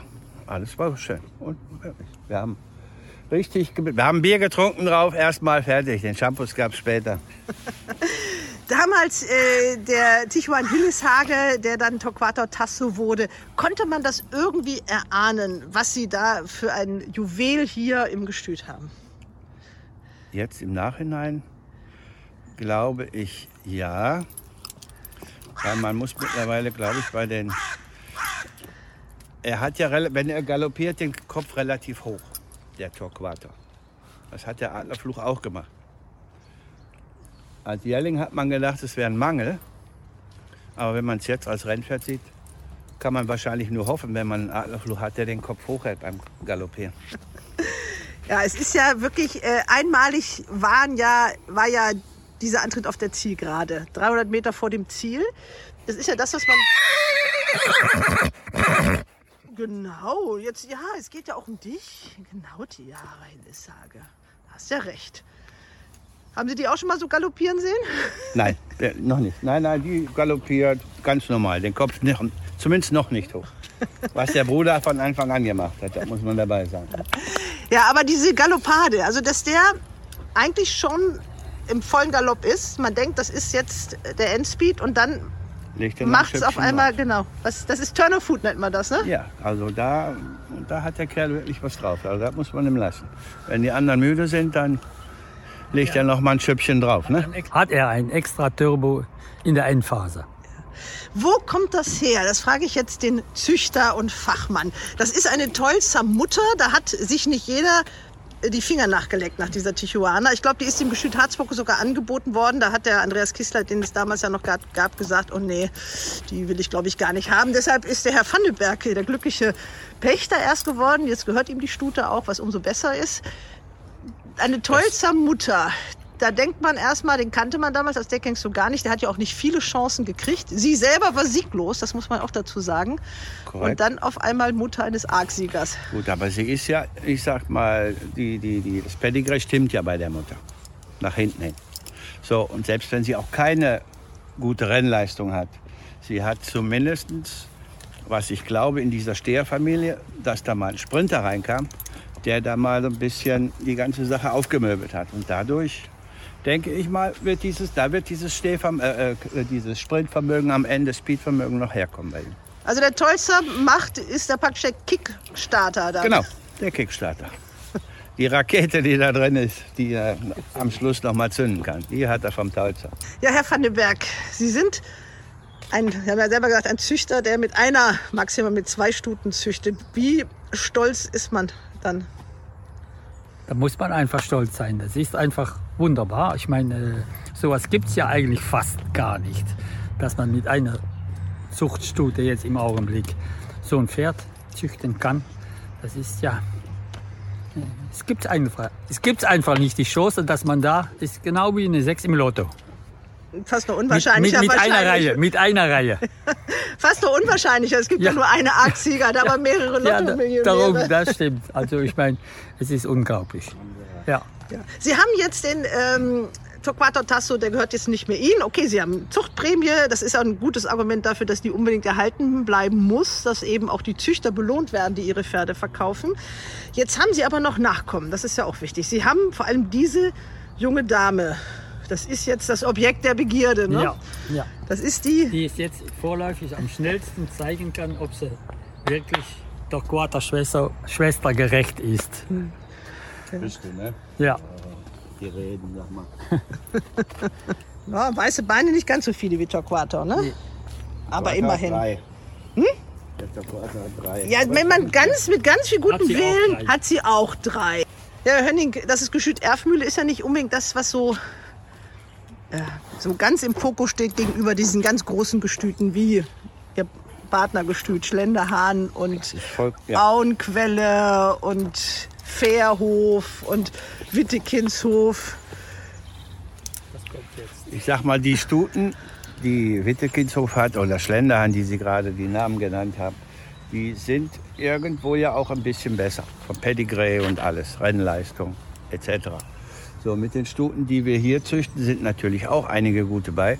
Um alleine mal zum Beispiel Seilentigerin zu nennen, wo wir auch eine Diana-Siegerin 2012 rausgezogen haben. So ist ja nicht. Also von daher, es gibt auch noch mehr. Monos zum Beispiel, der auch Gruppe 1 platziert war. For the Million Kiss, Gruppe 2 Sieger. Also es gibt schon eine ganze Reihe, die hier groß geworden sind. So ist nicht. Und jetzt ein Argsieger auch noch. Und jetzt den Achsjäger noch oben drauf. Also fragen Sie doch mal die Großen, wer. Ich kenne nur einen, der einen Arxis-Sieger gezüchtet hat. Bisher oder zwei. Oder kennen Sie mehr? also sehen Sie. Die Wetttipps im RaceBets Podcast. Wir kommen zu unseren Wetttipps nach diesem Wahnsinnswochenende und ich begrüße nach dreiwöchigem Urlaub in unserer Runde wieder Ronald Köhler. Hoffentlich gut erholt. Hallo Ronald. Ja, wunderbar erholt. Aber ich glaube, es waren nur zwei Wochen, oder? Du warst dreimal nicht dabei, das weiß ich ganz genau. Mit in der Runde, wir bleiben unten im Süden Deutschland, ist David Connolly Smith. Hallo David. Hallo, allerseits. Grüß Gott. Und Christian Jungfleisch in Querstedt. Hallo Christian. Hallo zusammen. Ja, in unserer Battle haben wir, ich sag mal, mit einem kurzen Kopf verloren. Kann man das so sagen, Christian? Es war wirklich verdammt spannend. Ja, es war auch genauso, wie du jetzt gesagt hast. Es war ein kurzer Kopf. Malar hat es letztes Mal Glück gebracht. Letztes Wochenende hat sie uns leider Unglück gebracht. Was heißt Unglück? Aber wir haben ganz unglücklich verloren, ja. Ja, denn der Herausforderer hatte die Siegerin Maria Amalia und die hat eben mit einem kurzen Kopf gegen Malar gewonnen. Großer Jack im Preis der deutschen Einheit hatten wir gleich. Wie waren die anderen Tipps? Ich glaube, da waren wir auch gar nicht so schlecht immer auf Platz, aber es zählen ja immer vorrangig die Sieger. Und dann im Rennen der Rennen, im Prix de Lac der Triumph, habt ihr nicht auf mich gehört? Nein, Quatsch, es war nur ein Scherz. Ich habe gesagt, ich mache ja nur eine Sympathiewette auf Torquator, Tasso, wie so viele, glaube ich. Also bei einigen Buchmachern in Deutschland ist das Geld wohl ausgegangen. Die mussten nachholen, weil alle doch irgendwie klein drauf gewettet haben. Ihr doch auch, oder? Leider nicht. Ich war das ganze Geld auf das zweite Fett. Danach, aber das war ja unser Tipp. Ja, ich hatte schon ein bisschen, aber schon im, ich glaube im Juni oder wann. Und natürlich im Nachhinein zu einem schlechten Festkurs. Wer weiß das schon vorher? Genau. Ja, also mit diesem Festkurs, das hat mich ja dann auch äh, so erwischt. Aber wie gesagt, 72 für ein Euro, das, das war der Kurs, der sich also wirklich gelohnt hat. Obwohl die deutschen Wetter schon sehr viele kleine Wetten auf das Pferd gemacht haben, aber es zählt ja fürs große Ganze, für den Kurs dann im Toto auch nicht. Ja, wie habt ihr das Rennen erlebt? Wahnsinn, einfach nur Wahnsinn, oder? Ja. Super Ritt von René, muss man sagen. Man konnte schon 200 Meter vom Ziel sehen, wo er angeflogen kommt. Da gewinnt es noch und gewinnt es leicht. Ne? Und vor allem ohne Peitsche, Ronald. Das Ja, genau. Nur mit den Händen geritten. Erstaunlich. Ja, ja. Also ich, äh, da habe ich mich wirklich besonders drüber gefreut, dass das Team um Torquato Tasso bewiesen hat, dass man keinen ausländischen Sattelkünstler engagieren muss, um selbst in einem solchen Rennen erfolgreich zu sein. Also das fand ich wirklich toll. Fand auch toll, dass das Team sozusagen zu René gestanden hat. Ich hoffe, das macht künftig auch anderen Besitzern und Trainern Mut. Wir waren ja hier im Podcast ganz früh der Meinung, dass der René Picholik hervorragend auf dieses Pferd passt, denn so ganz einfach ist dieses Pferd nicht. Also war prima. Und, und man muss auch sagen, Marcel Weiß in seinem zweiten eigenständigen Trainerjahr mit dem umsichtigen Aufbau dieses Pferds hat wirklich eine Glanzleistung vollbracht. Und er hat sich auch durchgesetzt, das ist ja das Schöne und das hatten wir ja in unserer Podcast-Runde exklusiv. Er hat sich auch durchgesetzt mit seinen Ideen, wie es mit diesem Pferd weitergehen soll. Nämlich nicht zum Japan Cup zu fahren, sondern das Pferd jetzt in die Winterpause zu schicken, um im nächsten Jahr weiterzumachen. Und das hat uns Peter Michael Endres ja hier in dieser Runde erzählt. Das ist ja auch wirklich schön. Auch toll, dass wir diese Runde so zusammengekriegt haben.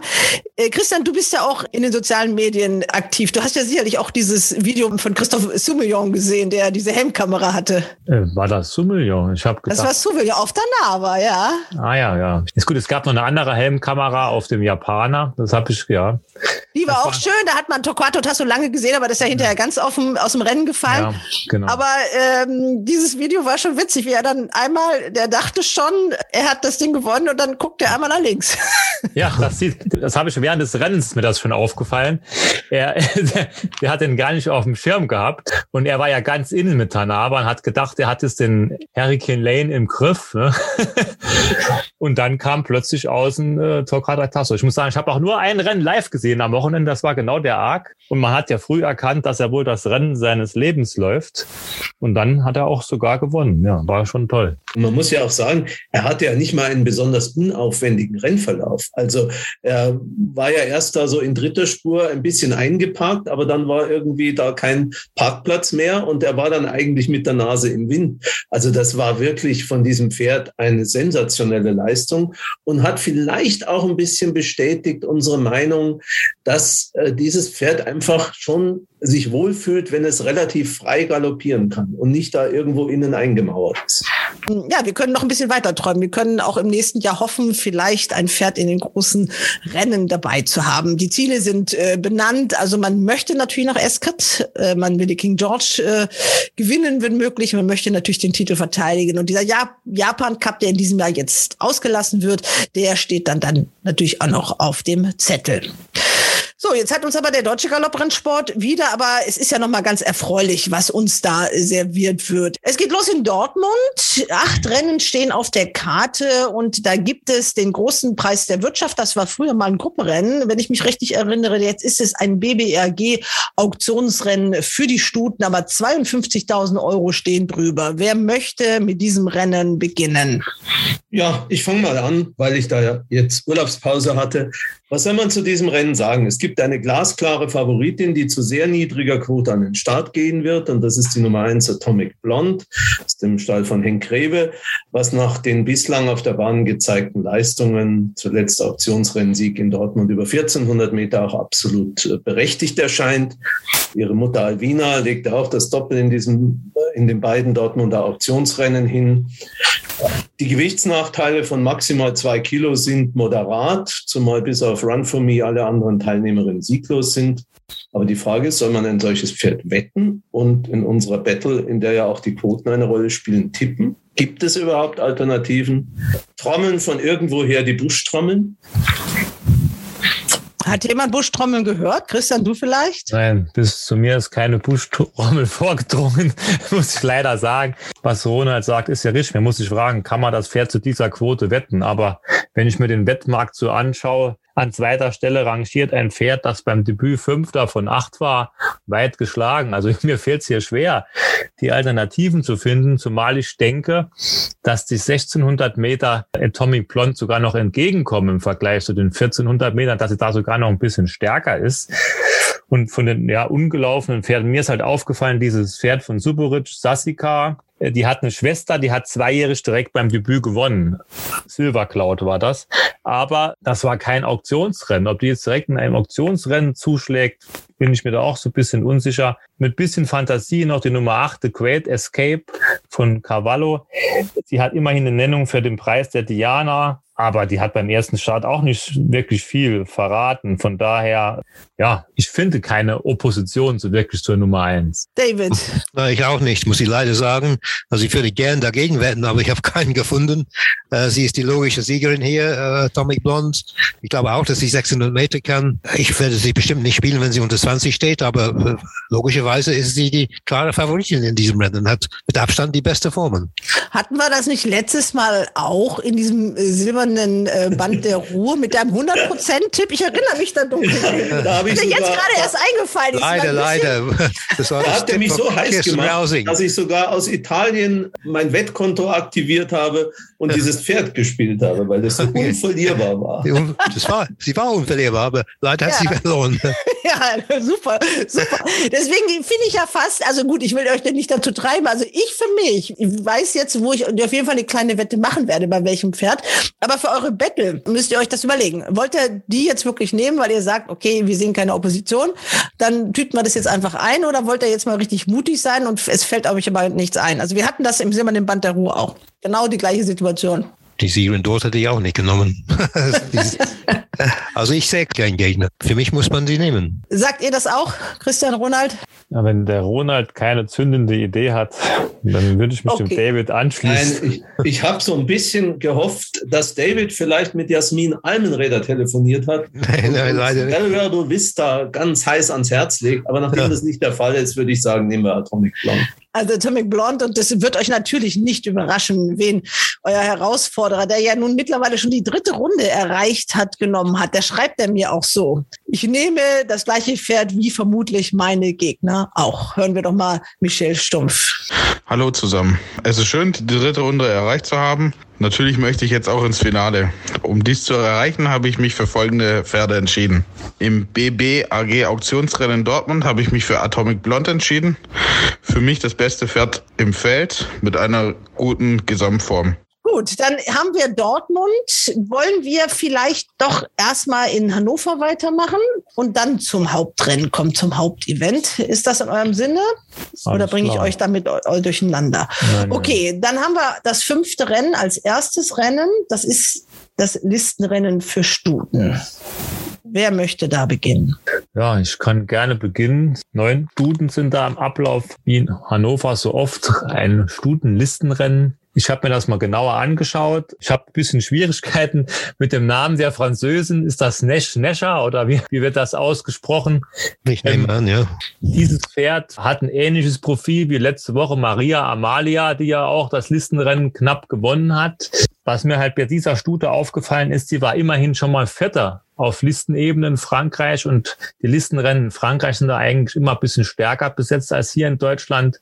Und ja, Pantal haben wir schon oft genug drüber gesprochen. Er schickt die Pferde eigentlich selten chancenlos hierher. Mir gefällt sie ganz gut, vor allen Dingen, weil sie halt auch nur als Dreijährige 55,5 Kilo trägt im Vergleich zu Flamingo Girl, die jetzt zuletzt in Italien auf Gruppeebene gewonnen hat mit 60 Kilo. Das ist schon viereinhalb Kilo, ist ein Haufen Holz.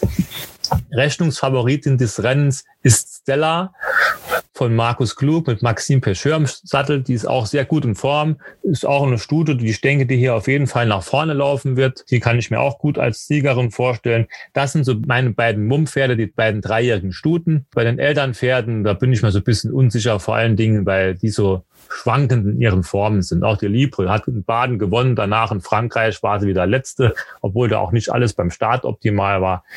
Deswegen bin ich so ein bisschen bei den beiden dreijährigen Stella und Nesh Nescher. David.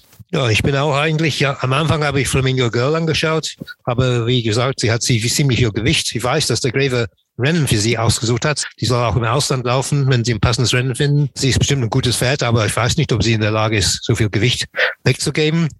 Nash Nash, sie hat in England gewonnen letztes Jahr. Sie war bei Charlie Appleby, glaube ich, und kam nachher zu Pontal. Aber Pontal hat sehr viel Erfolg mit solchen Pferden und eigentlich muss ich mit diesem Gewicht und äh, muss ich Pontal mit der Stauform und seinen sehr guten Schnitt in, Ham in Hannover muss ich auch nach Schnasche nehmen. Gefährlich Also- sind die beiden Brümmerhoferinnen natürlich, ne, Libre und Scharocca. Ja, zweimal die sechs Nasch-Nascher gehört, aber ähm, du hast einen Hinweis gegeben, in Hannover sind die Rennen ja auch immer maßgeschneidert für die Pferde des Präsidenten äh, ja. Gregor Baum und die gewinnen die auch oft genug. Ronald, hast du noch irgendwas, um die beiden Kollegen vielleicht umzustimmen? Hm, nee, ich sehe es wie Christian. Ich sehe auch zwei Siegkandidaten, Nasch-Nascher oder Stella. Äh, die Stella, die galt ja als Zweijähriger als großes Talent, musste dann pausieren und kam dreijährig erst spät raus. Seither hat sie drei Starts, ist relativ ein relativ frisches Pferd, war zuletzt nach Kampf oder ja doch nach einer Auseinandersetzung geschlagene Zweite gegen Chili Philin Iffezheim im Listenrennen. Aber das stimmt auch, was Christian über eine sagt. Und ich habe mir das Rennen extra nochmal angeschaut. Die Leistung in dem Listenrennen in La Teste Büche war äh, wesentlich besser, als sie sich liest, denn sie war auf dem weichen Boden das einzige Pferd, das an der Innenseite blieb und gewonnen wurde außen. Also da war der, der vierte Platz, äh, war wirklich keine Schande. Und ich nehme fast an, dass sie am Trotto ein klein wenig höher stehen könnte als Steller und insofern können wir von mir aus gerne National nehmen. Beim RaceBets Langzeitmarkt, da ist National im Moment äh, die führende mit 3,25 zu 1 Stella, 3,5 zu 1 und Libre dann dahinter 5 zu 1. Und ratet mal, wenn unsere Herausforderer genommen hat, der würde dann schon ziemlich weit vorne sein, wenn sein Tipp sticht. Im Listenrennen nehme ich Libre mit dem Hannover-Spezialisten Wladimir Panov. Sollte Libre eine entscheidende Rolle spielen, zumal er das Pferd gut kennt. Dann habt ihr euch in Hannover noch ein weiteres Rennen ausgeguckt. Natürlich das Auktionsrennen mit 14 Startern. Also da wird es auch wieder schwierig, oder doch nicht? Ja, es war ein sehr offenes Rennen, dreijährige über 2000 Meter und äh, 14 Starter. Und hier ist mir auch gefallen, dass äh, die Gewichtsunterschiede sehr groß sind. Im Gegenteil zu Dortmund am Samstag. Hier haben wir sechs Kilo Unterschied zwischen dem Höchstgewicht und den niedrigsten Gewichten. Und äh, aus diesem Grund würde ich eher, ehrlich gesagt die drei mit dem Höchstgewicht ausschließen, weil für mich können die mit dem Gewicht nicht gewinnen. Ich suche lieber eins von unten. Und natürlich hier haben wir einen klaren Favoriten hier, Valando aus dem Stall von Marcel Weiss mit René Pichulek im Sattel. Und wir brauchen nicht zu erwähnen, dass die beiden den Arc gewonnen gewonnen hat vor, vor ein paar Tagen, also super in Form. Und dieses Pferd hat auch die höchste Rating im Rennen, also die beste Marke. Er hat natürlich eine gute Chance, Valando, aus einer sehr guten Familie, aber mir ist fast ausgefallen hier. Andreas Wöhle, der in Hannover immer sehr gut abschneidet, der hat zwei Pferde genannt. Einmal sein eigenes Pferd, The Conqueror mit Höchstgewicht und Eddie im Sattel und einmal Agnelli mit Joe Boyko im Sattel. Agnelli kriegt sechs Kilo von den anderen Pferden. Ich finde, das ist zu viel. Ich war da in München im Frühjahr, wo er sehr, sehr schwach gelaufen ist, aber hat sich seitdem stark verbessert, hat in Köln das erste Mal sehr gut gewonnen. Dieses Rennen ist natürlich etwas stärker, aber trotzdem, ich glaube, Agnelli ist im steigenden Form, aufsteigender Form und für mich ist Agnelli ein interessantes Pferd gegen die Favoriten. Schlenderhahn mit guter Abstammung, muss man auch ja. sagen. Ne? Angeli äh, mit 12 zu 1, also hast du da schon so ein bisschen in die Außenseiterabteilung gepickt. Valando wäre dann auch wieder der Favoritentipp, 2,5 ja. zu 1. Christian. Boah. ja, also Agnelli, ja, den hätte ich mir jetzt erst nicht ausgesucht. Er ist erst zweimal in diesem Jahr gelaufen. In München habe ich ihn auch live gesehen, wenn ich mich nicht ganz täusche. Und dann ja, hat ein Rennen gewonnen, sieglosen Rennen. Das war in meinen Augen jetzt nicht ganz so viel wert. Klar, er kriegt hier sechs Kilo, aber hat auch nur ein GAG von 66,5. Balando, klar, ist ganz klarer Favorit. Aber ich bin ein bisschen an den Stuten hängen geblieben. Kolossal zum Beispiel, die trägt hier auch nur 55 Kilo hat schon Ansätze gezeigt. Und ich bin auch der Meinung, dass die Distanz ist wieder ein bisschen besser ist. Sie hat bei ihrem Debüt über 2000 Meter gewonnen. Danach ist sie nie wieder über 2000 Meter gelaufen, immer ein bisschen weiter. Oder Mülheim war auch 2000 Meter, da war sie Listenrennen platziert. Ich denke, wenn der Boden weich ist und so, hat die schon mit 55 Kilo hier sehr gute Möglichkeiten. Und dann in Bestform hat auch Nobel Vita, die sogar hier nur 54 Kilo trägt, von Henk Grebe, auch eine sehr, sehr gute Chance. Vielleicht war zuletzt Bad Harzburg, wo sie ein bisschen enttäuscht hat, auch die Bahn ein bisschen unpassend. Jetzt hier in Hannover sieht sie da ein bisschen anders aus. Ein französischer Jockey sitzt im Sattel. Also ich denke, die hat hier auch gute Möglichkeiten, wenn man jetzt gegen den Favoriten Alternativen sucht. Also Ronald, du musst das jetzt irgendwie rund machen. Jetzt haben wir so viele Namen gehört und so viele verschiedene Herangehensweisen. Du musst das jetzt entscheiden. Den Favoriten. Ja, solche Rennen riechen eigentlich immer nach einer Überraschung, wo, obwohl ich ein großer Fan eigentlich von äh, Valando bin. Der große Preis von Baden, das muss man eigentlich streichen, dieses Laufen, aber es war, war nicht so, selbst wenn man das in Rechnung stellt, dass das ein Gruppe 1 Rennen war, aber da, da hat er mir nicht so ganz so gut gefallen. Hier ist es natürlich viel leichter und ob er die 90 Kilo wirklich kann, weiß ich nicht. Aber er hat nach Rechnung natürlich eine Riesenchance mit diesen 57 Kilo. Aber ich würde auch sagen, solche Rennen gehen oft anders aus, als man denkt. Und da kann ich mich mit beiden Pferden, die Christian und David erwähnt haben, anfreunden, nämlich sowohl mit Agnelli als auch mit Kolossal. Beide haben das Schicksal einer äußeren Startbox, was nicht ganz so optimal ist. Also ich glaube auch, dass Agnelli ein großes Steigerungspotenzial hat, weil der Sieg, das war wirklich toll. Und Susi Wöhler hat dann auch nach dem Sieg gesagt, ja, das war ja eigentlich klar, dass die beiden Vorformen zu streichen waren. Warum auch immer, weiß ich jetzt nicht so genau. Aber dieser Sieg, obwohl es natürlich nur ein sieglosen Rennen war, der war schon beeindruckend. Und ich würde es einfach mal mit Agnelli versuchen, obwohl ich kolossal vor allen Dingen auf dem zu erwartenden weichen Boden schon auch interessant finde, auch wenn äh, die Stute in Straßburg im Listenrennen keine Chance hatte. Aber ich bin für Agnelli. Agnelli, das ist mal ein spannender Tipp und ich finde das auch gut, weil äh, Favoriten tippen kann ja jeder. Hören wir mal Michel Stumpf. Im Auktionsrennen in Hannover habe ich mich für Valando entschieden. Klar das beste Pferd im Feld, das bereits im Derby auch vertreten war. Dennoch denke ich, dass die 2000 Meter ihm besser liegen als die Derby-Distanz über 2400 Meter. Ja, dann kommen wir natürlich zum Hauptrennen dieses Wochenendes. Das einzige Grupperennen, das ist der Preis des Winterfavoriten. Da sind die Zweijährigen, von denen dann einer seine Besitzerin oder seinen Besitzer über den Winter wird träumen lassen. Aber wer ist das jetzt? Äh, David, du fängst mal.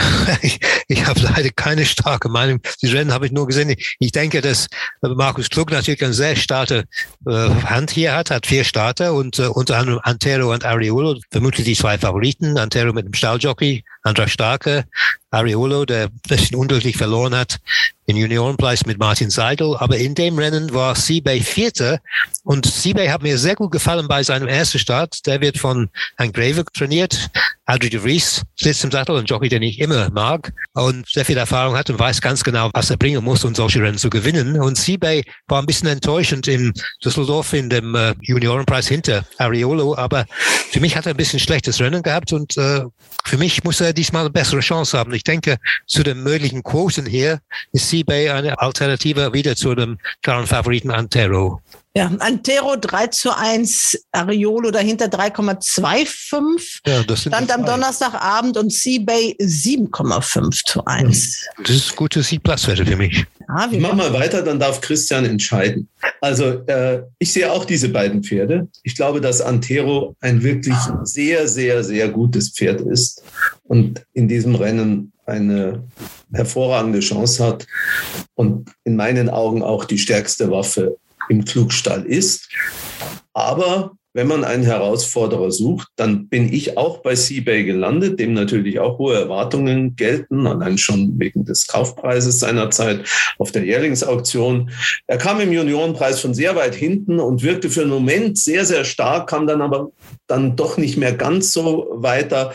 Aber in Steigerung und alle müssen sich steigern gegen die beiden Klug-Favoriten. Äh, Wenn sie gewinnen wollen, hätte er in meinen Augen schon auch eine Chance. Tja, Christian, das ist jetzt Ja. eine schwere Entscheidung. Das ist eine schwierige Entscheidung, vor allen Dingen, weil ich mir nicht so ganz klar ist, warum alle so bei Seabay da hängen. Beim letzten Mal hat man sogar Seabay auf der Rechnung gehabt in dem Listenrennen. Aber vor dem Listenrennen kann ich mich noch gut erinnern. Er hat Henk Grebe gesagt, Millionär ist stärker als Siebe. Und Millionär war auch vor Siebe. Und ich finde jetzt nicht, dass Siebe so ein schlechtes Rennen hatte. Das schlechteste Rennen im Juniorenpreis hatte die Siegerin, ja. My Lady. Und ist natürlich Insofern hat Ariolo natürlich nicht unglücklich verloren, sondern war Ja. eigentlich sehr glücklich. Ja, wenn ich jetzt das Rennen nehme, das Listenrennen ist für mich die Frage, wie gut ist My Lady? Wenn My Lady ein Überpferd ist, dann haben die Pferde dahinter eine berechtigte Chance. Wenn nicht, haben die keine berechtigte Chance für mich in diesem Rennen, weil Antero hat sehr, sehr beeindruckend in Dortmund gewonnen. Das sah richtig, richtig gut aus. Also ja, meine Pferde habt ihr ja gar nicht erwähnt. Also Klar, Millionär und, und auch Kalif muss man eigentlich erwähnen. ja, Kalif fand ich interessant, der ist nicht schlecht gelaufen. Und auch der C Hector darf man nicht so ganz außen vor lassen. Der lief sehr stark in einem Auktionsrennen. Gut, da wissen wir ja, wurde dann gesperrt und so weiter. Aber der ist auch nicht so ganz aus der Verlosung. Aber dann gehe ich, weil ihr von den beiden anderen Pferden gesprochen habt, mit der Nummer eins Antero, weil das hat mir schon sehr gut gefallen und Dortmund und das andere ist mir ein bisschen zu viel Spekulation. Das kann natürlich funktionieren, gar keine Frage, aber ich bin halt nicht das Orakel von Delphi und äh, daher Nein. nehme ich Antero. Also ist Antero der Tipp des RaceBets Podcast Expertenteams und der Herausforderer Michel Stumpf hat sich Gott sei Dank für ein anderes Pferd entschieden, aus dem gleichen Stall mit dem gleichen Anfangsbuchstaben. Ariolo. Im Preis des Winterfavoriten habe ich mich für Ariolo entschieden. Ich denke, die 1600 Meter sollte die ideale Distanz sein und das Rennen wird meiner Meinung nach nur zwischen drei Pferden entschieden. Antero, Cliff oder Ariolo und somit habe ich mich für Ariolo entschieden. Ja, das macht die Battle auf jeden Fall spannend. Frage ist, ob vielleicht dann doch das letzte Rennen des Tages die Entscheidung bringt. Mit einem schönen Rennen. RaceBets gratuliert Torquator Tasso Rennen. Ich hätte diesen Renntitel gerne auf einem anderen Rennen gehabt, aber ich konnte mich nicht so recht durchsetzen, weil wetttechnisch natürlich dies das Spannendere ist. Ich hätte es gern über dem ersten Rennen gesehen. Und zwar, weil dort nämlich der Bruder von Torquato läuft, Tünnes, in diesem zweijährigen Rennen. Aber ich konnte mich nicht durchsetzen. Also ist es das neunte Rennen geworden, der Ausgleich zwei. Immerhin einer aus dem Stall mit dabei, die Nummer vier, Gondano von Marcel Weiß in den Farben des Gestüts Auenquelle. Also der gleiche Besitzer wie Torquato Tasso. Was sagt ihr zu dem Rennen? Ja, es ist, wie du schon sagst, ein, ein tolles Wettrennen, ein offenes Rennen natürlich, ein toller Ausgleich 2 habe mir drei Pferde ausgesucht, mal sehen, ob eins davon die Zustimmung meiner Kollegen findet. Das sind, das ist, wird für euch keine Überraschung sein, einmal die Nummer drei, Sean, der in, zuletzt in Riem vielleicht ein bisschen zu früh da war und dann noch knapp verloren hat. Er ist Bahn- und Distanzsieger, damals noch in den alten Röttgener Farben, hat für mich eine Chance. Caroli Kerekesch, der Trainer, Sushi Terachi, der Reiter. Dann die Nummer neun, Asterix. Äh, er konnte zwar zuletzt seiner exponierten Favoriten Favoritenstellung in Hannover nicht ganz gerecht werden, aber er bekam an der Spitze auch immer Druck und ging im Einlauf auf der ungünstigeren inneren Spur. Auch ohne Erlaubnis könnte meiner Meinung nach der Dreijährige jetzt noch einen Sieg im Tank haben. Und die Nummer 12 Makan, der in diesem Jahr noch sieglos ist. Zuletzt war er Vierter auf einem etwas zu weitem Weg. Wenn der Boden nicht zu weich wird, könnte es trotz seiner sieben Jahre vielleicht im Ausgleich 2 nochmal klappen. Auch er ist Bahn- und Distanzsieger und hat wieder andere Starke im Sattel. Also drei Vorschläge von Ronald. Man macht David das Rennen diesmal rund, Christian, dann Ja. bist du an Position 2. Ja gut, das ist auch jetzt, das ist, ist ganz einfach jetzt eigentlich. Ich habe hier auf meinem Zettel drei Pferde stehen, obwohl es die Viererwette ist. Ich habe ein viertes gesucht, aber keins gefunden. Und ich habe genau die drei Pferde, die Ronald erwähnt hat, die stehen auf meinem Zettel.